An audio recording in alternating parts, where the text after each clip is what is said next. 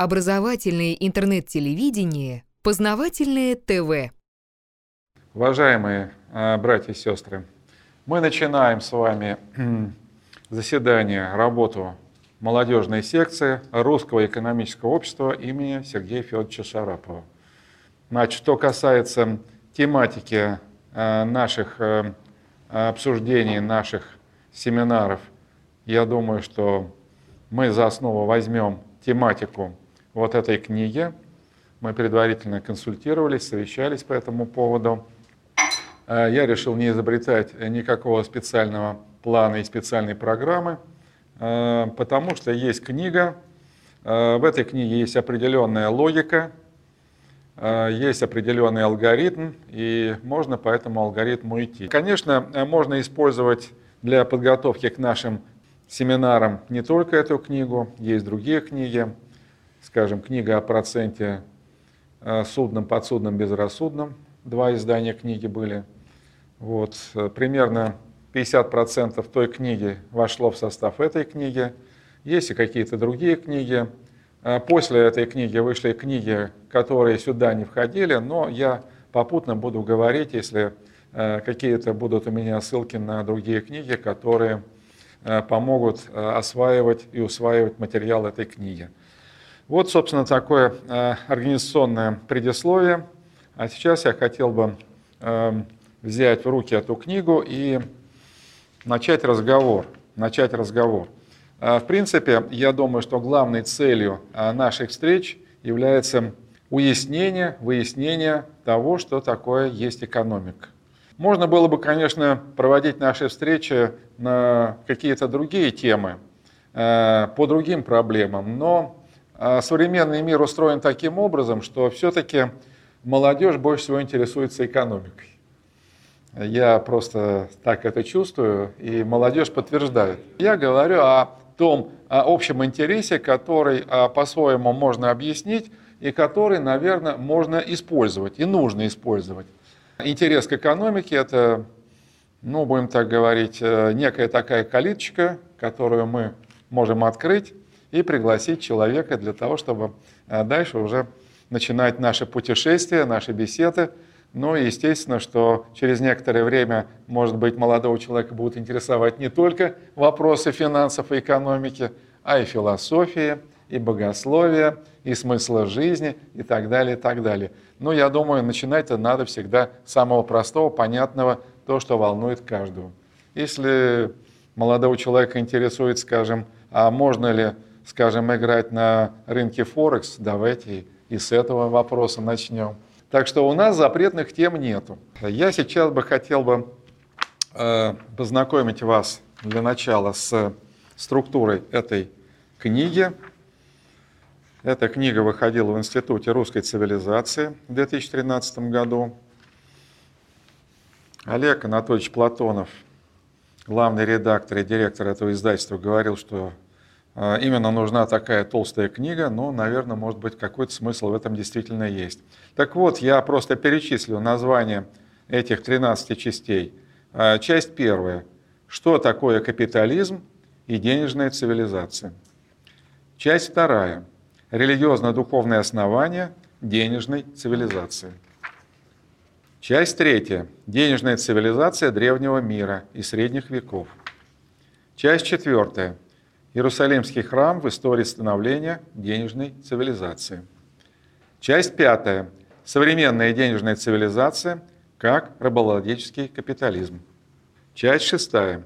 Борьба ростовщиков за власть или перманентная денежная революция. Часть седьмая. Денежная революция конца XX века. Финансовая либерализация. Часть восьмая Денежная цивилизация как система глобального паразитизма. Часть девятая. Денежная цивилизация как экономика, экономика в кавычках, долгов и разрушения. Часть десятая. Банки и кризисы. Часть одиннадцатая. Диктатура банков и военно-банковский комплекс. Часть двенадцатая. Мировые ростовщики, их апологеты и критики. 12 частей. А чтобы вы понимали некую логику, я понимаю, сразу на слух невозможно эту логику уловить, но все-таки ключевые слова э, вы уловили. Это денежная э, цивилизация, денежная революция. Денежная цивилизация – это одно из названий э, той модели общества, в которой мы с вами сегодня пребываем. Но не надо думать, что эта модель общества является уникальной, эта модель общества, она существует и в других странах, она существовала и э, до 21 века, и она существовала даже до Рождества Христова. Мне хотелось бы объяснить, э, прежде всего, э, вот часть первая. Мы сегодня и начнем с части первой. Здесь в части первой всего две главы. Часть первая еще раз называется, повторю, «Что такое капитализм и денежная цивилизация?». Состоит она всего из двух глав. Первая глава о моделях общества и схемах мировой истории. Глава вторая – денежная цивилизация, сущность и вывески. Никто не будет спорить, каких бы он взглядов не придерживался, что экономика – это часть общества. Конечно, есть совсем такие э, экстремальные точки зрения, что экономика – это не общество, а экономика – это просто некие производительные силы, что это железо, это инфраструктура, это фабрики, заводы. Вот это экономика. На самом деле, конечно, это не экономика, а это только производительные силы. Это действительно э, некая мертвая материя, но все равно эта мертвая материя, она как-то соприкасается с обществом, с человеком, и, конечно, мы э, не можем сводить экономику только вот к этой мертвой материи. Более того, когда вот мы учились в советское время, то нам совершенно правильно говорили, что экономика – это не производительные силы. Экономика – это отношения, отношения между людьми. И вот э, я об этом э, напоминаю по той простой причине, что, к сожалению, современные учебники по экономике – они, э, может быть, даже где-то в начале и постулируют этот тезис о том, что экономика – это отношения между людьми. Но дальше этот э, тезис, он повисает в воздухе, потому что дальше почему-то рассказывают про какие-то э, финансовые рынки, про какую-то волатильность, про спрос и предложение, точку равновесия и так далее, и так далее.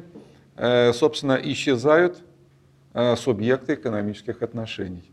Вообще мой опыт показывает, что когда ты начинаешь говорить про экономику, рассказывая про субъектов, а субъектами отношений может быть человек, э, субъектом может быть компания, банк, семья, этнос, государство. То есть совершенно разные субъекты. Э, какой-то клан, какая-то преступная организованная э, группировка. Все это субъекты экономических отношений. И вот если мы э, начнем действительно начинать разговор об экономике субъектов, то, во-первых, это будет предметнее, во-вторых, это будет интереснее, а в-третьих, это будет поучительнее. Ну и э, второй момент, связанный с таким определением экономики, вот какой, что ведь эти отношения, они же не стихийно складываются, да?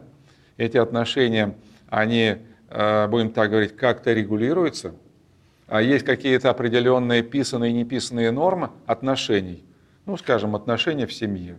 Это же тоже малый социум, да, и там есть определенные, в том числе и экономические отношения.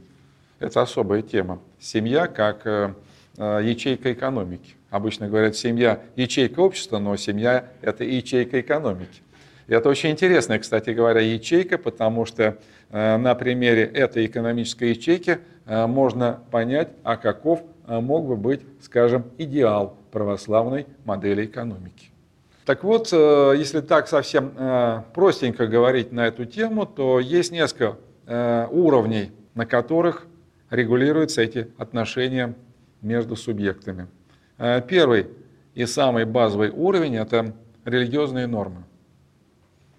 Ну, скажем, те же самые заповеди, 10 заповедей – написанные на скрижалях Моисеевых, те самые скрижали, которые он принес еврейскому народу, там уже записаны заповеди, которые непосредственно э, диктуют, э, будем так говорить, правила ведения хозяйства.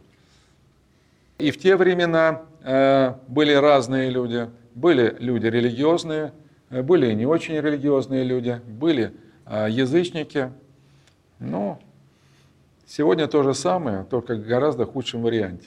Поэтому, конечно, для современного человека, скажем, понятие страха Божьего, э, страха, что если я нарушил какую-то заповедь и я буду наказан, это слабо работает.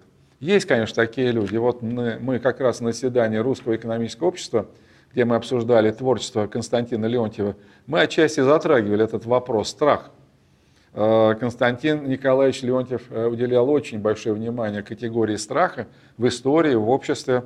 И он говорил, что бывает два типа страха. Страх Божий, и э, когда один человек боится другого. Но особенно когда значит, в обществе создается аппарат насилия, государство, полиция, суды и так далее, и так далее. Да, он просто боится наказания. Он боится наказания. Вот. Конечно, а, вторая форма страха, она неэффективна. Вторая модель страха, она ведет к тому, что а, значит, появляются все новые и новые этажи этой машины под названием принуждение и наказание. И это, будем так говорить, э, дорога, которая ведет никуда. Кстати говоря, Константин Николаевич говорил, не дай бог, если в России появится конституция – Потому что э, русский э, мужик, русский человек боится Бога. А если э, ему скажут, что он должен бояться закона и конституции, тогда в России начнется анархия. И он говорил, анархия начнется ровно тогда, когда в России будет принята конституция. И вы знаете, что действительно через несколько лет началась анархия. Вот. Ну это так, отступление в сторону, потому что изучать экономику надо не то что желательно, а даже императивно не только по учебникам экономики, но и используя обширную литературу, которая формально как бы э, не относится к экономической литературе, к экономической науке.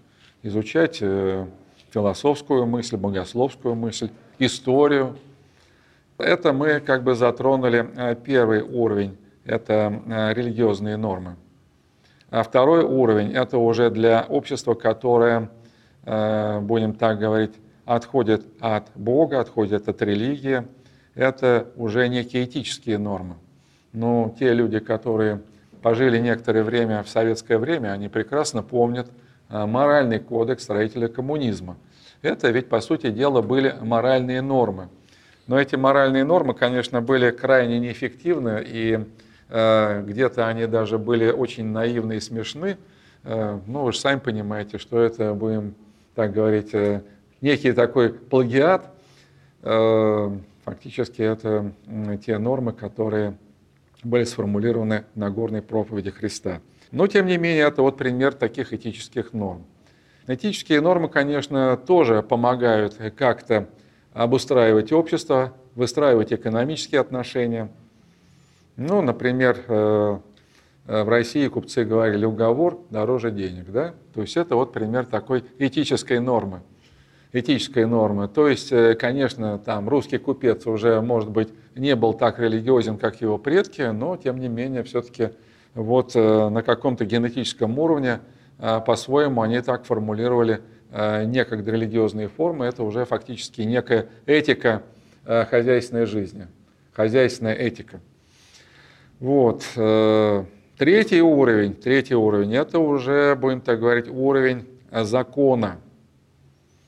Это уже для такого общества, где э, человек э, перестал бояться Бога, э, где человек боится только земного наказания. Появляются законы, появляются суды, появляется полиция, появляется государство. Здесь уже, да, принуждение, здесь уже страх. Тут почему-то мне вспоминаются слова святых отцов, которые совершенно правильно говорили. «А, тот, кто боится Бога, не боится человеков. Кто боится человеков, не боится Бога. Вот надо бояться э, лучше Бога, а человеков бояться не надо. У нас, к сожалению, сейчас э, боятся человеков и по вертикали, и по горизонтали. и тех, которые облечены в некие мундиры судей, прокуроров и так далее, и тех, которые находятся рядом и которые уже, будем так говорить, готовы поставить ближнему подножку. Ну вот это уже, будем так говорить, такая система норм для общества, которое, будем так говорить, уже имеет некие признаки звероподобия. Звероподобия. Я не стесняюсь такого выражения, потому что сами святые отцы э, говорили об этом. Да и э, тот же самый Константин Николаевич Леонтьев очень боялся законов, понимая, что законы – это как бы уже индикатор, своеобразный индикатор, э, будем так говорить, духовной деградации общества. Ну, я не могу сказать, что я был как-то очень так э, богословски и исторически подкован, но когда еще в начале 90-х годов стали говорить о том, что нам надо строить правовое государство, как-то вот моя совесть, моя душа отторгала эти лозунги правового государства, потому что я как-то, как собака, я не мог тогда объяснить, что, в общем, правовое государство это уже что-то типа ошейника, и короткого поводка для человека, что вообще-то человек мог бы жить по-другому. Вот, так что правовое государство – это, конечно, категория, э, не имеющая ничего общего с православием. Это, будем так говорить, уже э, признак э, такой духовной деградации общества. Ну и, наконец, поскольку мне приходится соприкасаться с миром финансов так или иначе, то здесь я познакомился еще с одной категорией норм, это некие неписанные нормы. Можно сказать, что это некие своеобразные такие а, нормы а, моральные для определенного круга людей. Такие нормы, которые определяют взаимоотношения в определенном социуме, в определенной корпорации. Это, я бы даже сказал так, это некая система двойных норм, двойных стандартов. Э, нормы для внутренних отношений и нормы для внешних отношений. Ну и какую бы тему финансовую мы сейчас не начали обсуждать, э, выясняется, что, в общем-то, вроде бы э, как финансовые институты созданы и функционируют в рамках так называемого правового государства, но при этом они руководствуются своими какими-то неафишируемыми нормами неафишируемыми нормами. Но самый такой очевидный и вопиющий пример – это, скажем, неполное покрытие обязательств банков.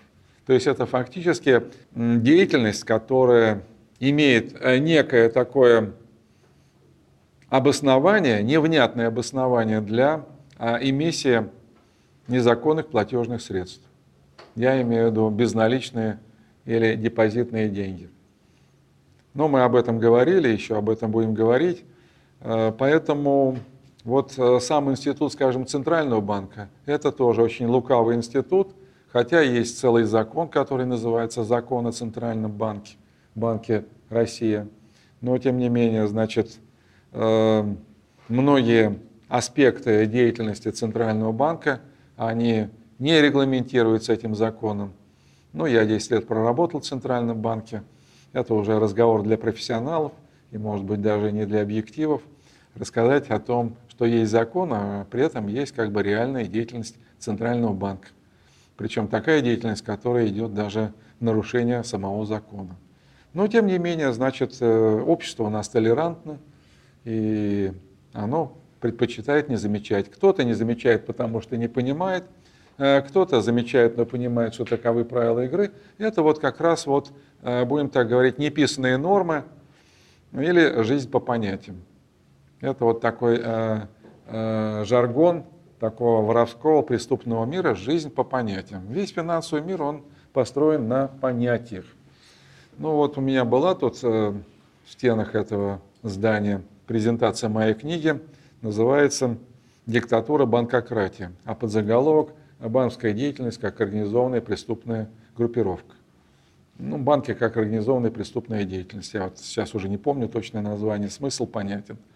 Вот. Э, вот, собственно, мы живем в таком странном мире, странном мире. И человек иногда э, не очень даже э, понимает, а в реальной этой жизни чем он руководствуется, какими нормами. То ли, значит, он все-таки человек религиозный и все-таки боится Бога, соответственно, его деятельность, она регламентирована и мотивирована страхом Божьим, или же он боится закона, или же он, значит, все-таки является членом вот этого, будем так говорить, преступного клана и живет по понятиям. Ему надо как-то... Чаще всего, конечно, происходит раздвоение и расстроение личности, потому что человек в каких-то ситуациях даже пытается э, быть православным, ходит в храм, но при этом может э, жить и по понятиям, и как-то это, в общем-то, у него уживается.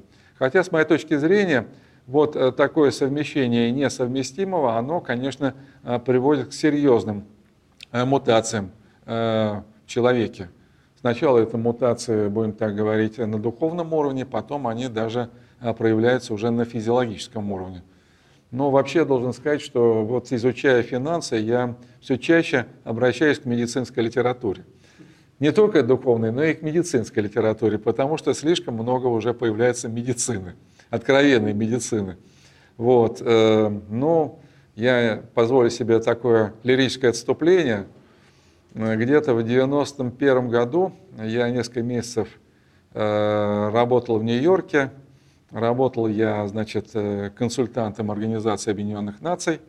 Жил я в одном районе, достаточно таком респектабельном районе, назывался он Green Hills. Снимал я там жилплощадь в одном особнячке.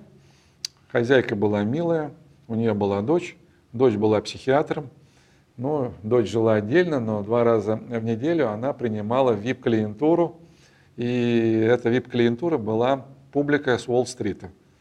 Вот. Ну а после приема этой VIP-клиентуры мы сидели на втором этаже э, этого дома, пили чай, и она в нарушении всех норм врачебной тайны рассказывала о своих клиентах.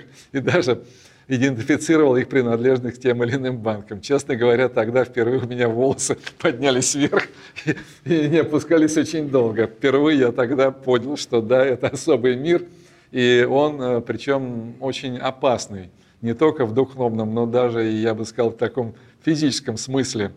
Вот, э, так что э, вероятность заполучить какое-то психическое расстройство, пребывая в этой зоне повышенной радиации, очень велика очень велика. Так что здесь все как-то тонко соприкасается. Физический мир, психический мир и духовный мир. Так что в этом смысле, конечно, финансы очень интересны, потому что они действительно позволяют э, понять многие э, тайны мира, э, понять устройство мира. Хотя, конечно, должен сказать, что финансы – это особый мир, особый мир – и не всегда можно, изучая этот мир, дойти до первопричин. Ну вот как-то мне пришлось слушать отца Максима Козлова, настоятеля храма, университетского храма. Так вот, отец Максим Козлов как-то делился своими ощущениями, впечатлениями значит, относительно студентов Московского государственного университета. Ну и выяснилось э, в том числе, что большая часть прихожан, э, студентов, это все-таки студенты э, естественных факультетов. Биологический, физический, еще какие-то. А меньше всего прихожан это с юридического и с экономического факультета.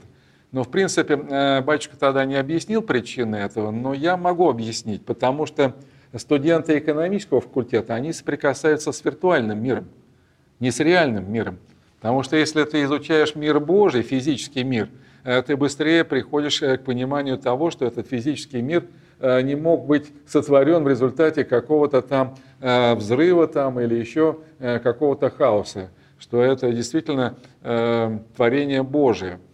А вот когда человек изучает вот этот финансовый хаос, то, конечно, далеко не всегда он может понять, что это за мир, какова природа этого мира и как через этот виртуальный мир можно пробиться к физическому миру, а через физический мир прийти к пониманию первопричины всего, а именно Бога.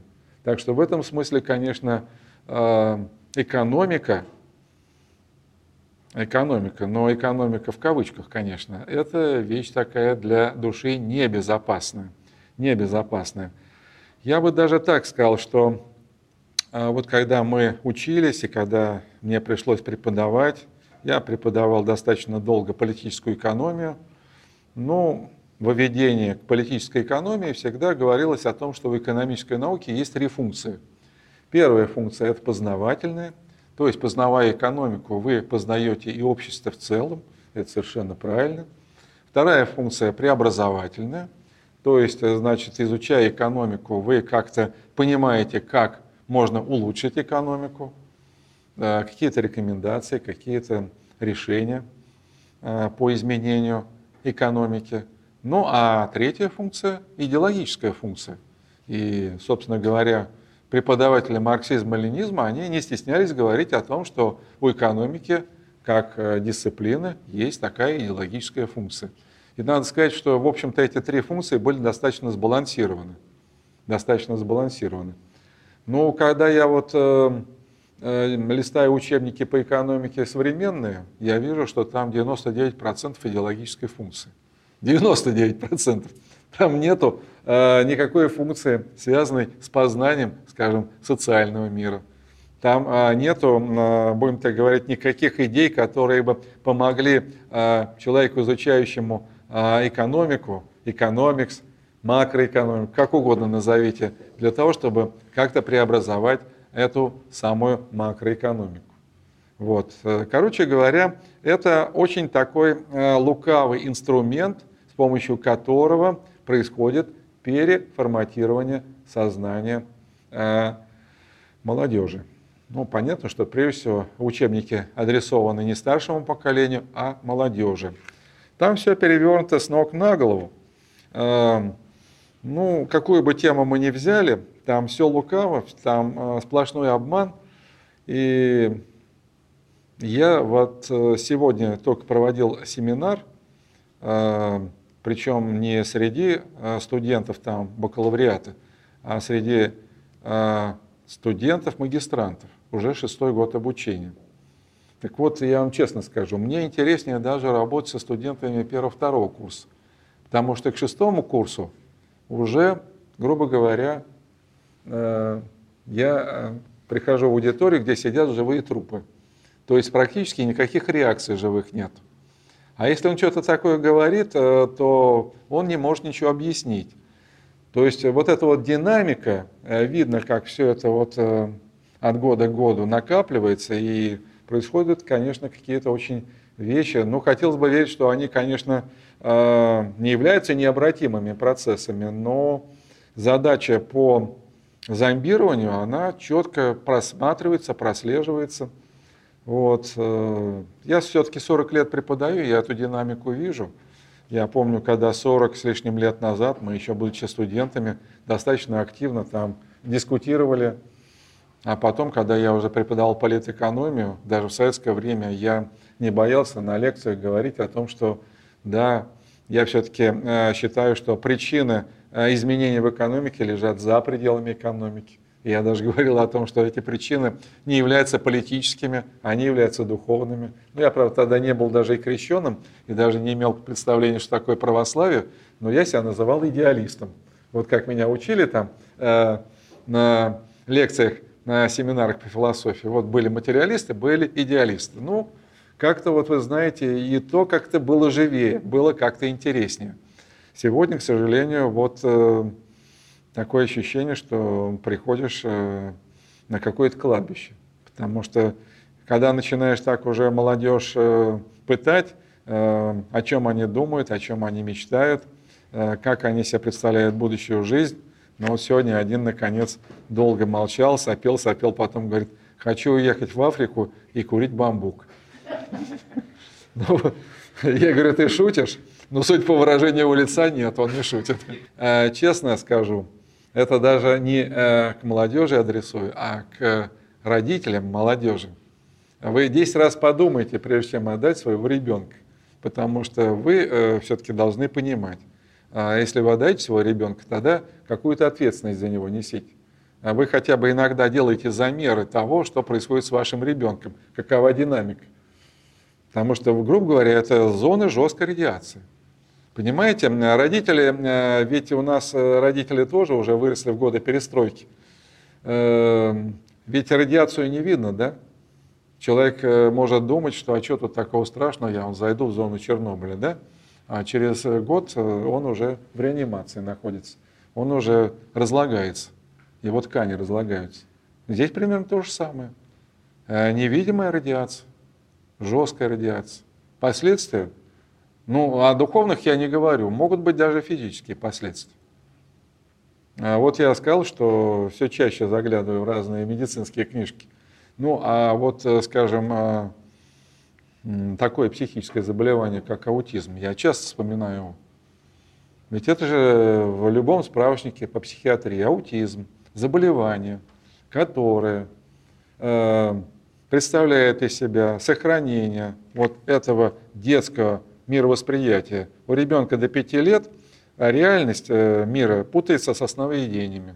Он видит мир через какие-то розовые очки. Но потом это проходит. Он как-то начинает уже э, реально воспринимать мир. К сожалению, сегодня даже взрослые люди, они вот воспринимают мир через розовые очки. Это я понимаю, если ты там домохозяйка.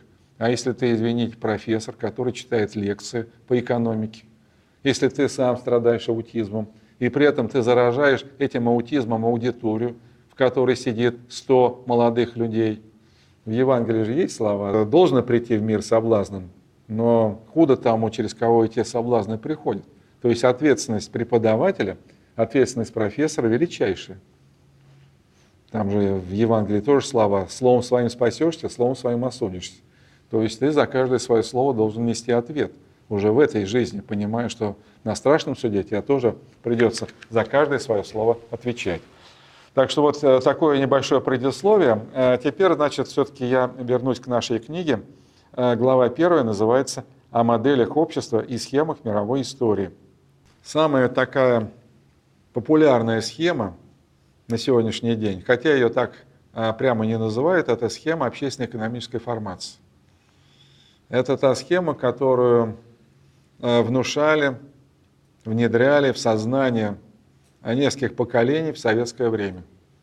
Это, будем так говорить, э, та схема, которая э, присутствовала и присутствует в работах классиков марксизма. Ну, надо сказать, что классик марксизма Маркс не сам придумал эту схему. Это еще идет от французских утопистов, по-моему, от Сен-Симона – но, тем не менее, схема очень незамысловатая, что общество – это общественно-экономическая формация, состоит из двух основных элементов – базис и надстройка. Базис – это экономика, экономические отношения, а настройка – все остальное. Политика, идеология, государство, культура, право, религия. Маркс договорился до того, что у него даже религия – это а, продукт экономического развития. Он даже где-то прям говорил, это продукт производства. Вот, э, да, ну, что сделать? Вот, э, конечно, сейчас э, такие тезисы уже не проходят, но тем не менее, все-таки даже вот каждый день мне приходится там по два, иногда по три интервью давать. Всегда вот вопросы начинаются с экономики. То есть даже журналисты у нас как-то так мыслят, что вот экономика первичная – а если мы что-то поймем в сфере экономики, тогда мы сможем понять, что происходит в сфере политики, в сфере культуры, в сфере международных отношений. С точностью да наоборот. То есть, а если мы а, понимаем, что происходит в духовной сфере, если мы понимаем, что происходит в политике, тогда мы, наверное, сможем объяснить, что может происходить и в экономике. Экономика находится на хвосте вот, всей этой цепочки. А у Маркса это экономический базис. Экономический базис. То есть э, любые изменения в экономике, они уже порождают изменения в политике, культуре и даже в религии. И даже в религии. Вот. Э, ну, э, соответственно, схема истории у Маркса, она тоже очень простая, как детские кубики. То есть сначала была общественно-экономическая формация, которую называл первобытный строй, потом рабовладельческий строй, потом феодализм, потом капитализм, а потом уже коммунизм с двумя фазами. Первая фаза – это социализм, а вторая – это, собственно, коммунизм. Вот такая незамысловатая схема. И значит, каждое государство, каждое общество, каждая страна, каждый народ должны пройти через все эти фазы. Вот это, знаете, почти как э, закон э, природы, да? Как, э, скажем, из семечки там вырастает дерево, э, этот рост проходит определенные фазы. Вот у Маркса примерно такой же железный закон природы. Такой же железный закон природы. Но э, вы сами понимаете, что эта схема, она разбивается в пух и прах, если мы соприкасаемся с реальными фактами. Если мы соприкасаемся с реальными фактами. Ну, вот, естественно, не сразу, не вдруг, но я стал интересоваться, собственно, а как был устроен рабовладельческий строй. Ну, у меня даже как бы этот интерес родился в связи с тем, что вот христианство зародилось 2000 лет назад, да? Считается, что христианство появилось в Римской империи. В любом учебнике написано, что это э, империя, в которой господствовал рабовладельческий строй. Но мне хотелось все-таки узнать поподробнее, значит, э, поскольку я как бы уже крещенный был, православный, и мне, естественно, было интересно узнать историю христианства. Но вот когда я стал изучать, я тут немножко забегаю, наверное, вперед, потому что у нас еще будет с вами раздел, который называется «Иерусалимский храм в истории становления денежной цивилизации», вдруг выясняется, что в так называемом рабовладельческом обществе э, были все признаки капитализма. То есть э, как-то вот эта красивая схема Маркса, она оказалась очень такой уязвимой. Э, Маркс не очень-то объяснял, а как это так. Там было и ростовщичество, там и был торговый капитал. Ну, было и рабовладение. Но в какой-то момент времени, я, наверное, забегаю с вами выводами, вдруг я выяснил, что рабовладение и капитализм – это две стороны одной медали. То есть там, где капитализм, там неизбежно рабовладение. А где рабовладение, где отношение э, рабства, там, безусловно, и капитализм. Эти вещи, они очень тесно взаимосвязаны. Ну, речь сейчас не о, рабовладении и не о капитализме, а речь идет о том, что вот эта марксская схема общественно-экономической формации, она, конечно, очень уязвима. Кстати говоря, сам Маркс э, не для публичного пользования, а в своих каких-то записях, таких интимных записях, э, признавал, что да, а могут быть какие-то другие варианты исторического развития, когда общество, скажем, может миновать стадию капитализма. Ну, у него была переписка с нашими народниками. Наши народники интересовались, значит, неизбежно ли Россия должна пройти через стадию капитализма. Ну, э, Маркс э, писал этим народникам, что, в принципе, у вас же есть э, сельская община – это фактически уже некий зародыш социализма, и что, может быть, для России, в общем-то, э, вот эта моя классическая схема, феодализм, капитализм, коммунизм, она не обязательна. Но большая часть писем, которые были написаны Марксом, они так и не были отосланы. Потому что что там греха таить? Карл Маркс работал по социальному заказу. По социальному заказу. Россию надо было загнать а, вот в эту колею капиталистического развития. А, Россия должна а, была как бы быть втиснута в это прокрустово ложе марксистской схемы смены общественно-экономических формаций. Вот, к сожалению, это так. Глава вторая, части первой, называется «Денежная цивилизация. Сущность и вывески». Ну, денежная цивилизация – это наверное, тот термин, который я предложил читателю. Э, денежная цивилизация – это термин, который может быть заменен другими терминами. Но я, вот чтобы э, как бы э, быть предельно четким, я зачитаю некоторые признаки этой денежной цивилизации. Должен сказать, что здесь всего полстранички, но над этой частью текста я работал достаточно долго, потому что, сами понимаете, здесь надо э, попадать в десятку. Поэтому Вот эти полстранички для меня очень ценны, потому что я действительно э, писал их уже после того, как была написана вся книжка. Так вот, основные признаки денежной цивилизации. Всего этих признаков, сейчас скажу вам, 10 признаков. Первый признак – стремление части общества к накоплению богатства. При этом накопление богатства превращается в цель жизни для представителей этой части общества – под богатством понимается совокупность имущества, превышающая жизненные потребности человека. Ну а имущество в пределах жизненных потребностей человека на Руси называли достатком. Это так уже, в сноске. А, второй признак. Соответственно, накопление богатства превращается в непрерывный, бесконечный процесс. Или, как говорят математики, дурная бесконечность. Э, третий признак. Деятельность по накоплению богатства в обществе представляет собой не единичные случаи, а носит массовый характер, что ведет к качественным изменениям, ну или мутациям, выражаясь биологическим языком, во всем обществе. Э, четвертый признак. Мутации, прежде всего, связаны с изменением сознания большей части общества.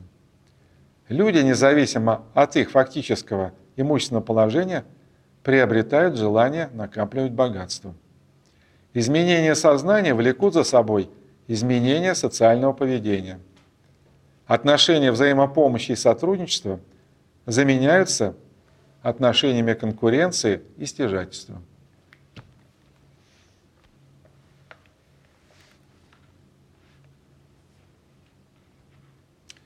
Пятый признак. Для части людей богатство становится конечной целью, самоцелью. Для очень небольшой группы людей богатство выступает средством по достижению цели господства, власти над всем обществом. Эта группа позиционирует себя в качестве избранных, а остальное общество рассматривает как своих слуг и рабов – ну, названия остальных может быть самые разные. Плебс, Гои и так далее. Шестой признак. Для укрепления своих позиций в обществе группа избранных умело использует стремление плебса к обогащению. Это очень важный момент. Я тут, может быть, забегая вперед, э, совершенно правильно э, писали и говорили святые отцы, что, собственно, не бедность спасает человека, потому что человек может быть э, материально, социально нищим, но при этом мечтать о каких-то несметных богатствах и завидовать богатым. То есть бедность это прежде всего состояние духовное, а не социальное. Можно, конечно, говорить, и говорят совершенно правильно о том, что есть социальная бедность, но здесь имеется в виду вот эта вот жажда богатства или сребролюбия. А как говорил апостол Павел, сребролюбие э, – корень всех зол. Так что плебс, э, к сожалению, э, иногда гордится тем, что он плебс, что он люмпин, что он обездоленный. Вот большевики пришли к власти, повели за собой народ. Но, в общем-то, народ-то пошел не потому, что он, будем так говорить, был духовно совершенен, а именно потому, что он хотел переделить имущество, которое принадлежало меньшей части общества. А такой эксперимент, он обречен на неудачу. К сожалению, и современные коммунисты плохо это понимают. Хотя я много раз пытался им объяснить, они этого не понимают. У них все сводится к проблеме передела. Проблеме передела. Вот. Э, седьмой э, признак. В обществе происходит непрерывная социально-имущественная поляризация – накопление богатства в руках избранных и обнищание плебса. А плебс приобретает все более определенный статус рабов. Парадокс заключается в том, что чем э, сильнее э, человек желает богатства, тем быстрее он превращается в раба. Это вот с точки зрения э, мирского сознания, это парадокс. С точки зрения православного человека, это все понятно и очевидно. Поэтому э, те люди, которые как бы э, начинают действительно отходить вот от э, всех этих иллюзионов, так называемой экономической науке, они начинают понимать самые простые вещи. Если человек пребывает вот в этом дурмане, то объяснить эти простые вещи ему крайне сложно и даже невозможно. В этом случае я говорю, ну тут только Господь Бог может помочь. Я в данном случае младший ассистент Господа Бога, а Господь Бог по-своему объясняет. Я говорю, вот э, побудете где-нибудь под минами или под бомбами в Донецке неделю, я думаю, вы гораздо быстрее все поймете, я могу вам месяц тут, э, как рыба об лед биться, что-то объяснять. А вот за неделю пребывания такой стажировки вы гораздо быстрее все поймете. Поэтому я э, иногда, вы знаете, так понимаю, что лучше даже не тратить свои ограниченные физические силы Э, когда видишь, что человеку требуются какие-то гораздо более сильно действующие лекарства. Ну не работает мое слово. Мое слово, мое слово э, подобно писку комара. Нужны какие-то более сильно действующие средства. Ну это так, лирическое отступление. Э, восьмой признак. В обществе подневольных работников снижаются стимулы к эффективному труду. Ну вы знаете, это очевидная вещь. Настолько очевидная, что даже доказывать не надо. Э, я, конечно, еще где-то лет 20 назад, конечно, жил в плену многих иллюзий, э, но где-то, у нас сейчас какой, 2014, да? Да, ровно 20 лет назад я работал в одной очень крупной корпорации. Причем э, главным акционером этой корпорации были Ротшильды. Я тогда просто этого не знал. Ротшильды, Ротшильды, да. Ну, корпорация занималась добычей золота. Можете потом выяснить, что это за корпорация. Английская корпорация, которая занимается добычей золота. Ага. Вот, э, но меня поразило, что в этой корпорации э, среднее звено и нижнее звено практически не мотивировано на какой-то, как сейчас говорят, креативный труд. Вот много говорят про креативность. А какая может быть креативность, извините, у наемного работника? У наемного работника совершенно э, другая мотивация, другой ход мыслей. Вот вчера я как раз читал лекцию сотрудникам Центрального банка Российской Федерации. Э, немножко им рассказал о таком законе, как закон Дода Франка. Это закон, который был принят в Соединенных Штатах в 2010 году. Это толстенный закон на полторы тысячи страниц. Его еще называют закон о реформировании банковской системы Соединенных Штатов.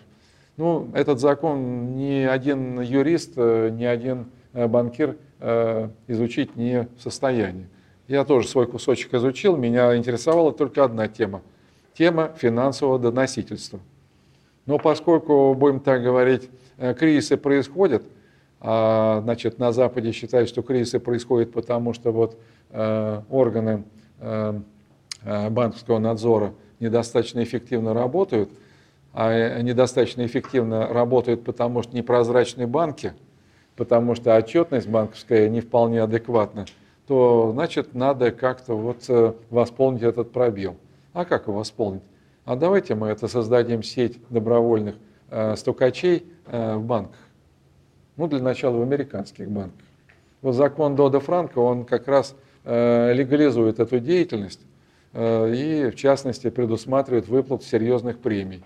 Ну, представляете себе, сидит сотрудник, какой-нибудь мелкий клерк, в каком-нибудь там крутом банке, JP Morgan, да, и понятно, что никаких э, перспектив на социальный рост. А тут вот такая возможность. Дай-ка я что-нибудь там украду, стырю, а может быть я миллион заработаю. Но я уверяю вас, что э, клерки примерно так и думают. А почему он должен думать об интересах корпорации?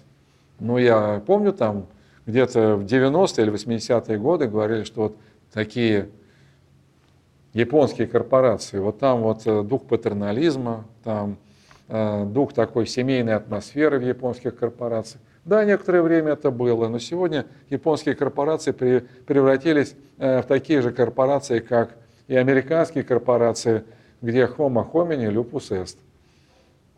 Понятно, да? Человек человеку волк. Вот, так что никакого духа корпоратизма нету, это все сказки про белого бычка. Вот, это я к чему все говорю, что э, никаких стимулов к эффективному труду э, в условиях этой модели общества и экономики просто быть не может. Не может. Я даже более скажу, что в условиях социализма все-таки э, действительно были и материальные, и моральные стимулы труда. Вот э, как там ни крути, ни верти, скажем, э, движение рационализаторов, изобретателей, достаточно было массовое изобретение, то есть массовое движение. Каждый год там регистрировали по несколько миллионов изобретений. Не знаю, насколько это были серьезные изобретения, насколько это были серьезные рационализаторские предложения, но тем не менее. Значит, девятый тезис. Избранные опираются на такие способы накопления богатства, которые обеспечивают наибольшую эффективность. Среди таких способов на первых местах находятся ростовщичество и спекулятивная торговля.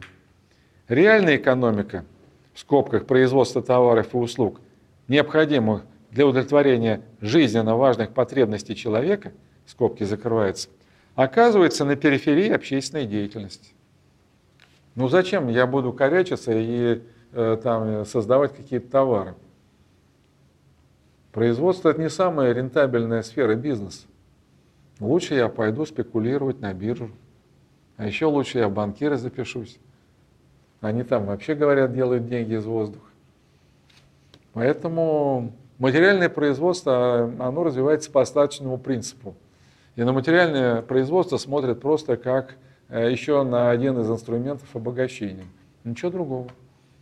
Вот сегодня мне звонил какой-то корреспондент, не помню с какого агентства, и значит, вопрос был такой. Кто-то там подсчитал вчера, что семь э, развивающихся стран ну, ядро этих семи стран – это э, страны группы БРИКС. Их совокупный валовый внутренний продукт превысил валовый внутренний продукт э, большой семерки, G7. Э, как вы это прокомментируете? Я говорю, да вы знаете, вообще-то э, эта новая семерка, она еще лет 10 назад имела реальный ВВП, э, превышающий реальный ВВП вот этой самой старой или так называемой большой семерки. Я говорю, я вообще как экономист уже лет 10 не интересуюсь показателем валового внутреннего продукта.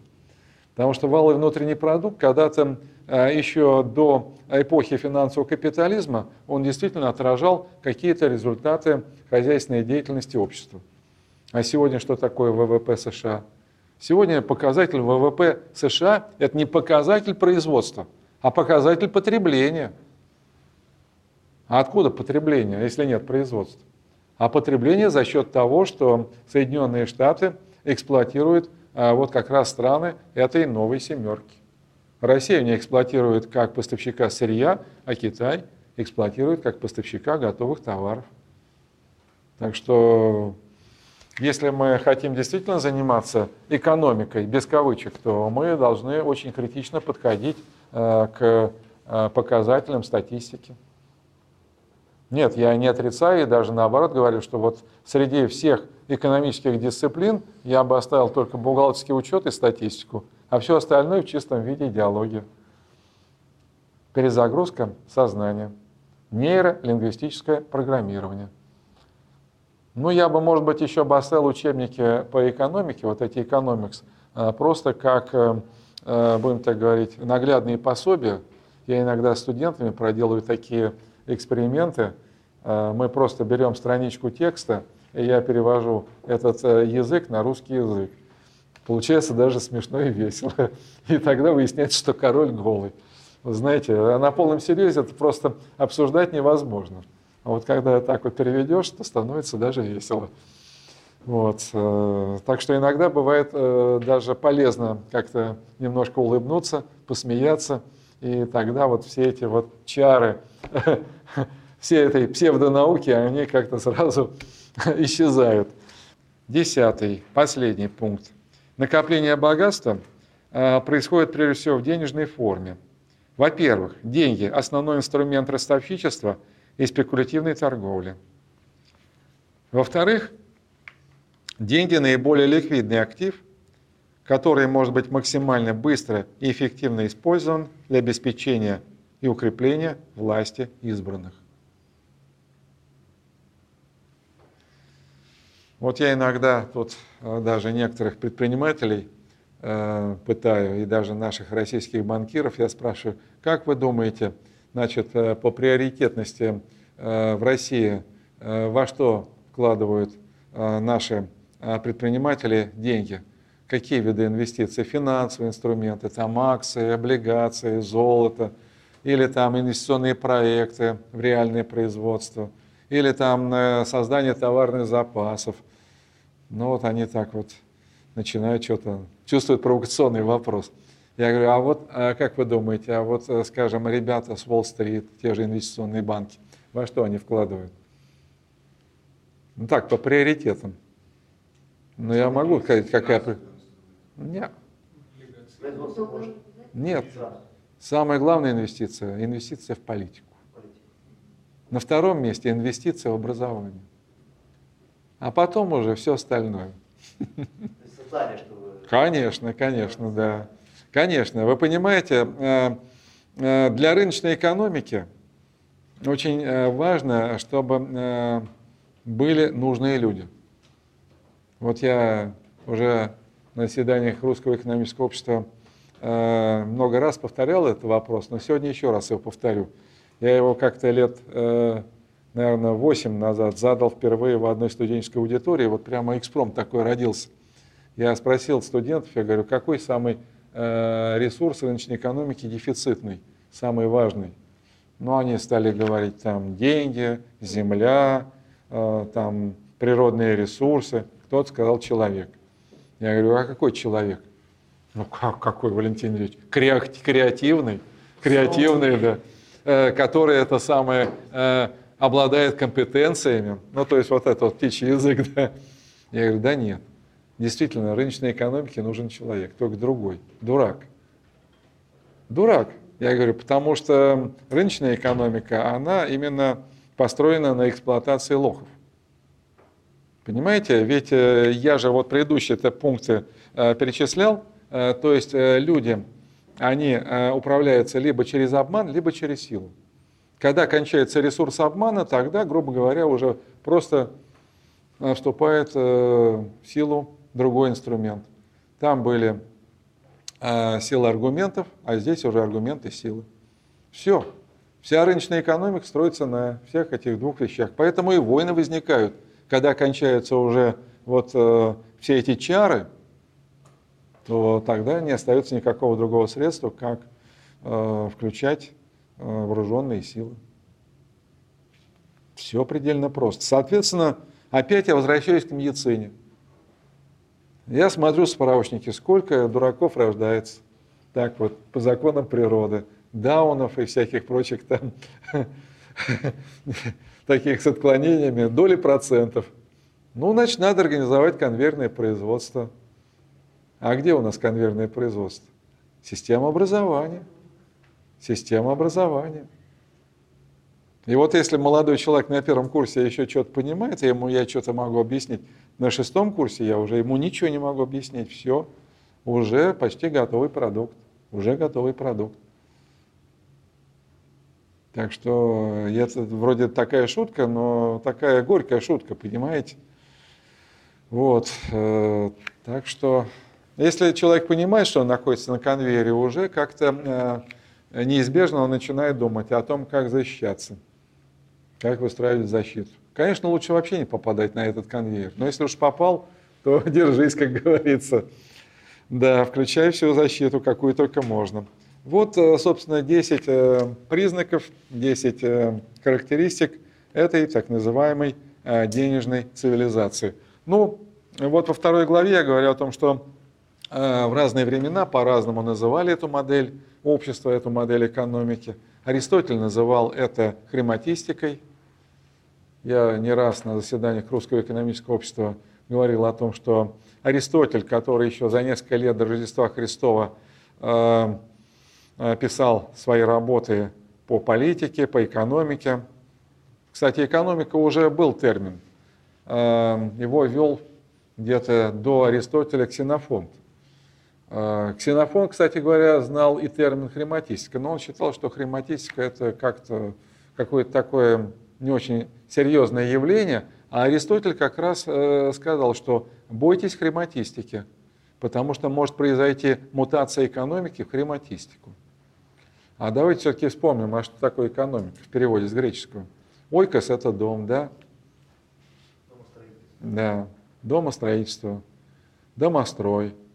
У нас книга даже есть такая на Руси, домострой, да. Ну а что мы сегодня-то имеем? Мы сегодня имеем, конечно, не домостроительство, а сплошное доморазрушение. Вот э, прямо в буквальном смысле мы видим э, на юго-востоке Украины, когда все эти э, орудия, залповый огонь просто разрушают в буквальном смысле дома. Уничтожает людей, уничтожает производительные силы Украины. Но это как бы крайняя такая форма. Но бывают и формы более закамуфлированные, скажем, финансовые рынки. Финансовые рынки фактически снижают э, до нуля э, стимулы э, действительно заниматься реально домостроительством. домостроительством. Так что Аристотель очень этого боялся, причем он совершенно правильно говорил о том, что ростовщичество может действительно стать таким явлением, которое приведет к мутации экономики в хрематистику. Я не буду сейчас э, эти страницы вам цитировать, вы сами посмотрите. Ну, э, конечно, слово хрематистика достаточно сложное для произношения, для понимания. Э, мы все знакомы с другим словом, которое называется капитализм. Ну, кстати говоря, нам кажется, что капитализм слово, которое существовало всегда, нет. Еще в середине XIX века слово капитализм крайне редко использовалось. А, даже я полистал «Капитал Маркса», даже там почему-то классик марксизма использовал а, другие термины, скажем, буржуазный строй, буржуазный способ производства, ну, иногда говорят капиталистический способ производства, капитал. Но слово капитализм как-то не очень у него часто использовалось. А вот уже в конце XIX века даже у нас в России слово капитализм стало достаточно таким э, широко используемым жаргоном. Но опять-таки капитализм, значит, э, корень этого слова э, от латинского капитал, capital, это голова крупного рогатого скота. Почему здесь э, в основе этого слова слово капитал? Какая связь крупным рогатым скотом. Дело в том, что э, в древнем мире э, как бы действительно богатство измерялось количеством голов э, крупного рогатого скота. И, ну, это уже производно. Будем так говорить, да, это и столица, но в данном случае капитализм ассоциируется именно с богатством, а богатство ассоциируется именно с крупным рогатым скотом. А мало того, что это ассоциируется с тем, что у кого много Э, крупного рогатого скота, тот и богат. А скот, ведь он производит потомство. Возникает некий прирост. Вот прирост капитала – это как раз вот э, тоже ассоциация с э, этими вещами, связанными со скотоводством. То есть, эм, как бы уже идеологи капитализма говорили, что а что что-то такого особенного? Капитализм, он обладает, то есть капитал обладает способностью самовозрастания. А, я помню, когда мы учили политэкономию, э, самое короткое определение капитала, которое было в учебнике, самовозрастающая стоимость. Ну, это понятно, что вот э, там корова там или бык, э, да, вернее корова, корова рождает там потомство, да? То есть это как бы понятно, что это самовозрастающая некая сущность, да, а как этот капитал сам себя рождает. Вот Аристотель, кстати, рассуждал на эту тему, как это деньги могут э, рождать деньги.